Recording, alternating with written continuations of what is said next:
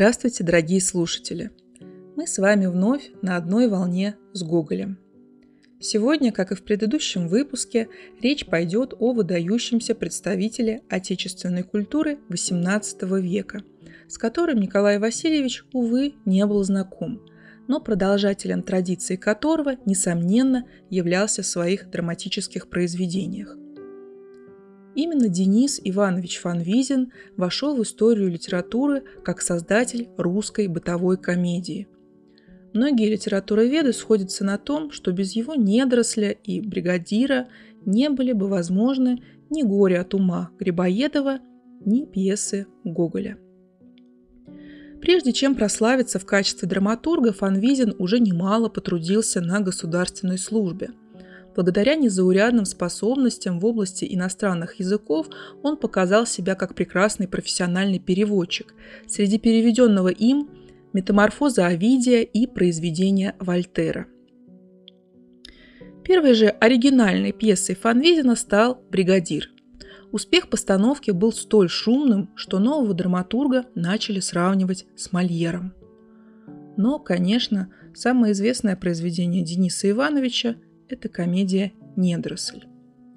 Несмотря на некоторые сложности с цензурой, она тоже была поставлена на сцене.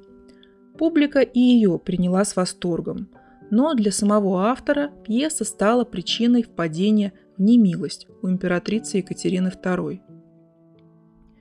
Недросль и по прошествии почти 50 лет оставался популярной пьесой в театральном репертуаре – Ставили его и в гимназических театрах. В Нежинской гимназии высших наук, где учился Гоголь, также имелся свой театр, к созданию которого Николай Васильевич приложил немало усилий. И как вспоминал один из однокашников будущего писателя, удачнее всего давалась у нас комедия фон Визина «Недоросль».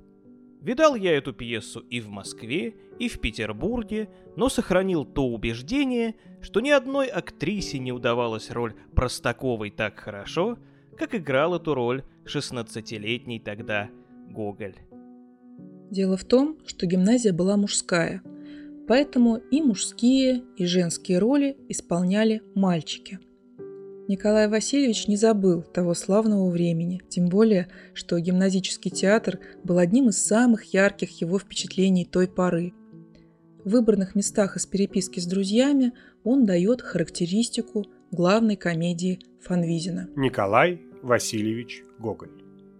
В чем же, наконец, существо русской поэзии и в чем ее особенность?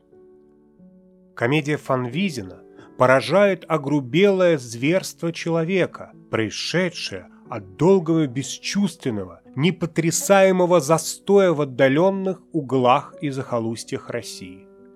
Она выставила так страшно эту кору огрубения, что в ней почти не узнаешь русского человека.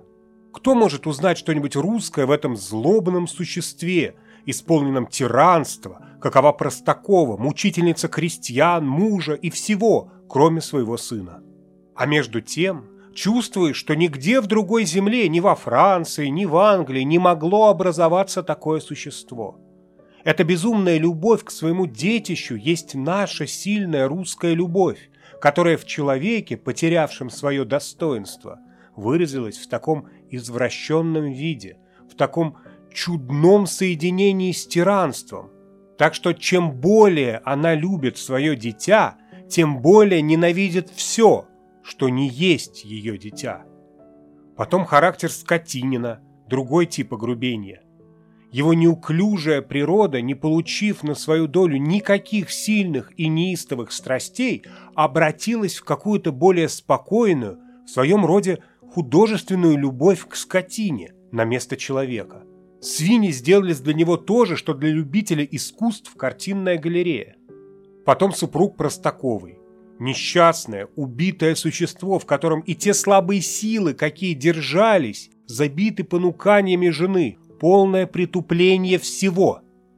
Наконец, сам Митрофан, который, ничего не заключая злобного в своей природе, не имея желания наносить кому-либо несчастье, становится нечувствительно с помощью угождений и баловства тираном всех и всего более тех, которые его сильнее любят, то есть матери и няньки, так что наносить им оскорбление сделалось ему уже наслаждением. Словом, лица эти как бы уже не русские, трудно даже и узнать в них русские качества, исключая только разве одну Еремеевну да отставного солдата. С ужасом слышишь, что уже на них не подействуешь ни влиянием церкви, ни обычаями старины, от которых удержалось в них одно пошлое и только одному железному закону здесь место. Все в этой комедии кажется чудовищной карикатурой на русское, а между тем нет ничего в ней карикатурного.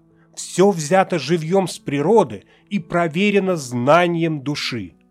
Это те неотразимо страшные идеалы огрубения, до которых может достигнуть только один человек русской земли – а не другого народа.